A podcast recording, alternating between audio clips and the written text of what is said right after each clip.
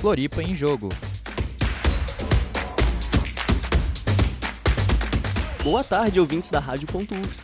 Eu me chamo Francisco Neves e sejam bem-vindos ao programa Floripa em Jogo, onde nós exploramos juntos a história da Ilha da Magia contada por meio de seus esportes praticados.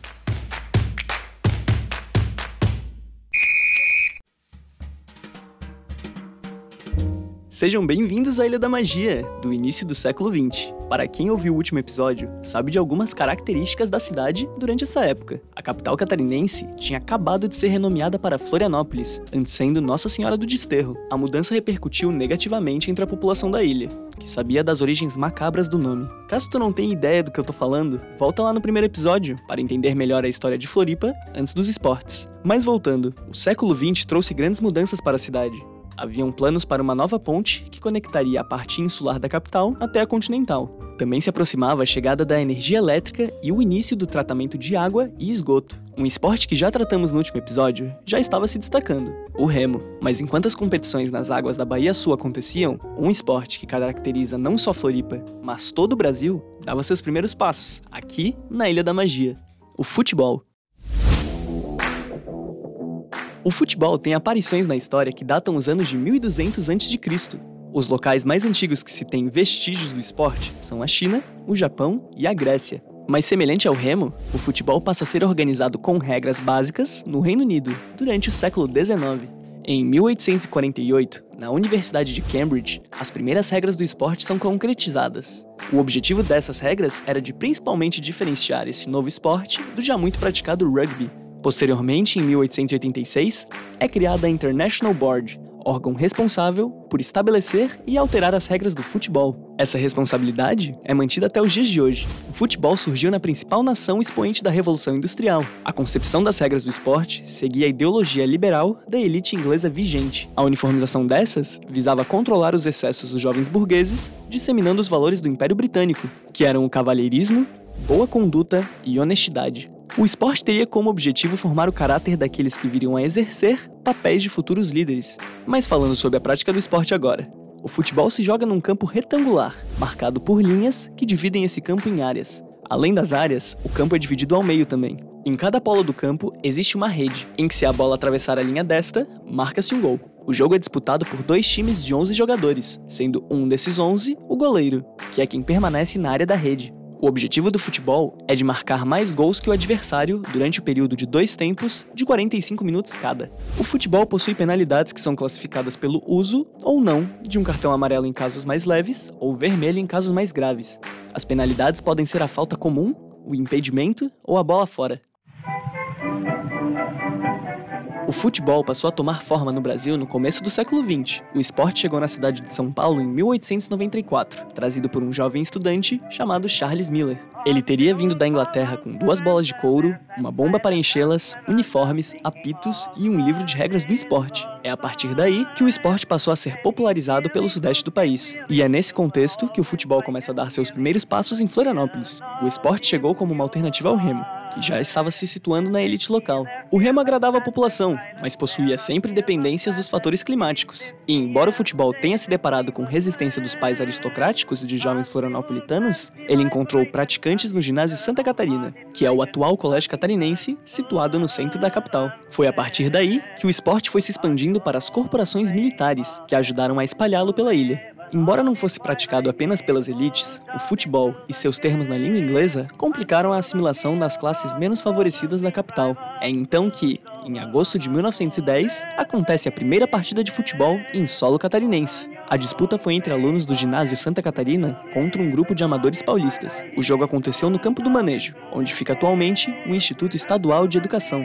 e contou com a vitória de 2 a 1 dos catarinenses. O evento foi altamente comentado, principalmente pelo fato dos paulistas terem servido de referência para os jogadores daqui. O futebol em Florianópolis passou a dar sinais de evolução nos anos seguintes. Ao longo dos anos de 1910, despontaram na capital os clubes Brazilian, o Anita Garibaldi e o Futebol, após o brevíssimo período de vida do primeiro clube do estado, o Esporte Clube Catarinense. Assim, o futebol passou a ganhar espaço na imprensa local, que possuía uma receptividade positiva dos leitores. Nos anos seguintes, surgiram novos times em todo o estado de Santa Catarina, o que levou à criação da Liga Santa Catarina de Desportos Terrestres. com sede no ginásio catarinense. Mas não dá para falar da história do futebol em Floripa sem falar de seus dois times rivais e centenários. Então vamos lá. Eram os anos 20. As palavras da vez eram identidade nacional, nacionalismo, brasilidades em geral. Querendo ou não, era a década da Semana de Arte Moderna. A construção da primeira ponte, que ligaria a ilha de Santa Catarina ao continente, estava encaminhada. A construção civil da ilha florianopolitana estava a mil, como se diz. E em meio ao entusiasmo do novo esporte bretão na capital catarinense, era fundado, em 12 de junho de 1921, o Figueirense Football Club. O esporte surgiu no antigo bairro Figueira, no centro da capital catarinense, com as cores preto e branco. A composição da primeira diretoria do clube envolvia homens de diversos ramos. O nome do time veio do bairro. Dois anos depois, em 1923, é fundado o Havaí Football Club, também no centro da cidade, com as cores azul e branco. O nome do time veio da Batalha do Havaí, que ocorreu na Guerra do Paraguai. No começo, os dois times dividiram o estádio Adolfo Konder, no centro da capital. O campo, que foi transformado no Beira Mar Shopping, serviu de palco para grandes partidas. Em 1924, tivemos o primeiro clássico, que valia pelo extinto Torneio Início. O Figueirense levou a melhor, goleando o Havaí por 1 a 0. No mesmo ano, tivemos a primeira edição do Campeonato Catarinense, o Figueirense não chegou a ganhar nenhum jogo. Já o Havaí levou a melhor, tornando-se o primeiro campeão estadual de Santa Catarina. O Figueirense também teve seu momento, conquistando um título do torneio início, outro do campeonato Cidade de Florianópolis e ainda o seu primeiro do campeonato catarinense. Tudo isso em 1932, com a ajuda do ídolo Carlos Moritz, o Calico, que vestiu a camiseta durante todas as vitórias da década de 30. O Havaí também teve seus ícones. Saul Oliveira jogou pelo time por 14 anos, de 1939 a 1953. Ainda falando do Havaí, o time conquistou a maior goleada em um clássico nessa época, vencendo do Figueirense por 11 a 2. Agora estamos na década de 40. Florianópolis havia crescido, os bairros continentais do município acabaram ser adquiridos do município vizinho de São José. A primeira pista de pouso e decolagem do ainda novo aeroporto Ercílio Luz havia sido concluída. A cidade crescia, e seu cenário esportivo também. Com a expansão dos meios de comunicação, o rádio surge como um elemento de ligação do jogador com o futebol.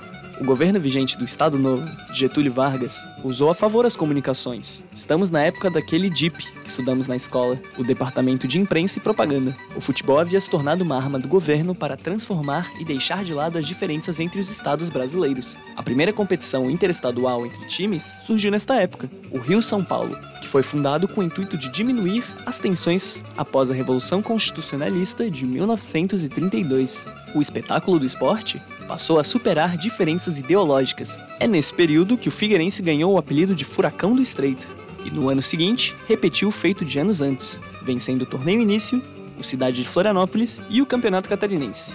Ainda na década de 40, o presidente do clube, Orlando Scarpelli, doou terras no estreito para o clube iniciar a construção de seu novo estádio. As obras do novo campo acabaram por atrair muita atenção e investimentos, o que transformou a década de 50 num período de escassez de títulos estaduais para o time. O tempo passou e o estádio Orlando Scarpelli foi inaugurado em 1960. Cá estamos nos anos 70. O Brasil estava na era de ouro do futebol nacional. Já havíamos conquistado duas Copas, a de 58 e a de 62. O rei do futebol, o Pelé, estava no seu auge. Os políticos haviam aprendido a importância do esporte para a população brasileira. Infelizmente, os líderes da vez não haviam sido eleitos democraticamente. Estamos na ditadura militar, e o pensamento de ufanismo e nacionalismo correm solto pelo Brasil. Havíamos acabado de presenciar um desempenho pífio na Copa de 66, já que fomos eliminados na primeira fase. A população desaprovava a organização do futebol nacional e o esporte havia se tornado palco para reproduzir as tensões e críticas ao sistema do Estado. O governo militar não pouparia esforços para financiar o preparo da seleção. E, para a felicidade dos governantes, o Brasil ganhou, ofuscando em grande parte os horrores da ditadura. Ainda nesse contexto, Florianópolis recebia investimentos nacionais. A Ponte Colombo Salles, os aterros da Bahia Sul e Beira-Mar Norte e ainda a pavimentação de novas estradas alteravam o caráter da cidade antes pequena. Ainda nessa época, o Havaí protagonizou a primeira e única partida de Pelé em solo florianopolitano. O jogo contra o Santos terminou em 2 a 1 para os visitantes, mas a disputa entrou para a história do time da casa. Enquanto isso, em 1973, o Figueirense teve o seu primeiro acesso para a Série A do Campeonato Brasileiro, disputa criada três anos antes. Como o rival não perde tempo, o Havaí também teve seu primeiro acesso em 74. Com ambos os times na elite do futebol brasileiro, o clássico de 1975, valendo pela final do Campeonato Catarinense, atraiu muita atenção. O Figueirense só precisava de um empate neste terceiro jogo da final, mas o Havaí não perdeu tempo e fez o gol da vitória, consagrando-se como campeão de 1975. Bem-vindos anos 80. A sociedade brasileira passava por um período de reestabelecimento dos direitos civis. Enquanto isso, o futebol brasileiro experimentava um movimento único em sua história, a democracia corintiana. O movimento formado em um dos maiores clubes do país refletia as contestações da sociedade civil. A ditadura, enfim, perdia força, após anos de uma tecnocracia que levou o país a um desastre de dívida externa e de distribuição de renda. Florianópolis passava a crescer fora de seus centros estabelecidos. Bairros como Jurerê Internacional recebiam loteamentos grandiosos que viriam a atrair novos moradores. Infelizmente, esse mesmo aspecto de expansão passou a criar problemas em lotes irregulares, que se tornaram comuns ao redor da ilha. É nesse período que foi inaugurado o estádio Aderbal Ramos da Silva, mais conhecido como Ressacada, que abriga o time do Havaí até os dias de hoje. Nos anos seguintes, em 1995, foi a vez do Furacão do Estreito conquistar seu primeiro título internacional, o torneio Mercosul. E em 99, o Figueirense recebeu um de seus maiores ídolos, o Fernandes, que ajudou na conquista do título do Campeonato Catarinense do mesmo ano. A final foi de clássico. Havaí e Figueira se enfrentaram e o Furacão levou a melhor por seu desempenho nas fases iniciais. Enfim, estamos no século XXI. O Brasil viria a ganhar sua última Copa até os dias de hoje, a de 2002. O esporte que move o país estava passando por uma nova fase, a chamada modernização do futebol. A ideia de disputas que transformam-se em negócio passou a amadurecer ao longo dos últimos anos. A globalização e o crescimento de formas de comunicação contribuíram para a nova estrutura dos clubes nacionais. A Ilha da Magia alcançava seus 300 mil habitantes. O trânsito piorava. E é nessa época que o Leão da Ilha recebe aquele que é considerado por muitos o seu maior ídolo, o Marquinhos. É aí que o Furacão inicia sua nova campanha para a Série A, chegando na final da Copa do Brasil em 2007, que foi vice-campeão após perder para o Fluminense. No ano seguinte, o Havaí teve seu acesso para a Série A, onde posteriormente iniciou sua campanha para a Copa Sul-Americana de 2010, em que teve seu primeiro jogo fora do Brasil. Enquanto que, ainda um ano depois, o Figueirense teve a sua que é melhor considerada campanha da Série A. Em 2012, teve mais um clássico, no Campeonato Catarinense, onde o Havaí levou a melhor derrotando seu time rival. Após os tempos de glória na elite do futebol, o Figueirense foi rebaixado para a Série B em 2016, depois de uma fraca campanha, mas ainda assim conquistou o Campeonato Catarinense de 2018, seu último até os dias de hoje. Enquanto isso, o Havaí conquistou mais um acesso para a Série A, no mesmo ano. É um ano depois, em 2019, que o Figueirense teve mais uma fraca temporada, onde chegou a causar polêmicas quando os jogadores se recusaram a entrar em campo, após a falta de pagamentos na partida contra o Cuiabá. Enfim, em 2020, o Figueirense foi rebaixado para a Série C, divisão que não participava desde os anos de 1999 o Havaí ainda conseguiu conquistar o Campeonato Catarinense de 2021, mas também não teve sorte, sendo rebaixado para a Série B em 2022. Bem, o futebol florianopolitano está atualmente no estado que foi dito no último bloco. Seus dois principais times encontram-se rebaixados. O Furacão e o Leão, que antes participavam da elite do futebol brasileiro, atualmente têm seus grandes feitos muitas vezes esquecidos, o Figueirense encontra-se no processo de recuperação financeira mais complexo de sua história. O Havaí luta contra o rebaixamento para a Série C. É como explica o narrador com passagens na Band FM, Rádio Guarujá e, entre outras, Claudionir Miranda. Aí você tem que separar. A cobertura é a mesma, independente da série que tá. Você pode ter uma vitrine maior ou uma vitrine menor. Financeiramente, o rádio vai faturar menos. O interesse é menor quando o Figueirense está na Série C ou o Havaí está numa Série B do Campeonato Brasileiro. Eu lembro que várias vezes eu falei, tanto no rádio como na TV, que eu trabalhei um bom tempo na TV também, o seguinte: olha, meu grande sonho é ter um clássico na Série A do brasileiro. me chamavam de louco. Né? E nós tivemos quatro catarinenses numa Série A de brasileiro. Nós tivemos clássico em Série A de Campeonato Brasileiro. Né? Infelizmente, essa fase passou. Vivemos uma penúria danada. E hoje o pior é o seguinte: nesse momento que nós estamos gravando a entrevista, Vamos ficar contentes, Figueirense permanecer na Série C e o Havaí permanecer na Série B. Tá uma situação muito complicada para ambos. Não são tempos fáceis para quem é torcedor e ama de coração um dos dois times da capital. Mas é essa palavra-chave que mantém o espírito vivo do esporte mais famoso do mundo, o torcedor. A alma dos clubes de futebol não está nas mãos de investidores, mas sim no grito da torcida que acompanha o time que ama, faça chuva ou faça sol. Mas convenhamos que os dias de sol são sempre melhores. E são esses dias ensolarados que os torcedores da Ilha da Magia merecem viver. Na data de gravação deste programa, o Havaí encontra-se disputando a Série B do Campeonato Brasileiro. Já o Figueirense encontra-se de férias, tendo disputado a Série C do Brasileirão este ano. E aí, torcedor? Tá com saudade de uma vitória, né? Mas não vamos baixar a cabeça não. Seja na ressacada ou no Orlando Scarpelli, o grito da torcida não pode parar.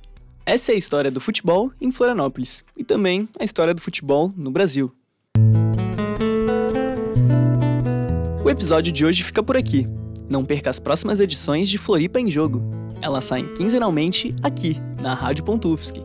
Floripa em Jogo é produzido para a disciplina de Laboratório de Áudio e Radiojornalismo da Universidade Federal de Santa Catarina no segundo semestre de 2023.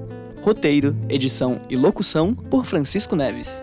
Apoio de artigos publicados por Jailson Gentil da Silva. Convidados do episódio: Claudionir Miranda. Vinheta com participação de Matheus Welter. Coordenadoria técnica por Roque Bezerra. Colaboração de monitoria por Vinícius Graton. Orientação do professor Áureo de Mafra Moraes. Rádio.UFSC. É rádio, é Floripa, é esporte e ponto.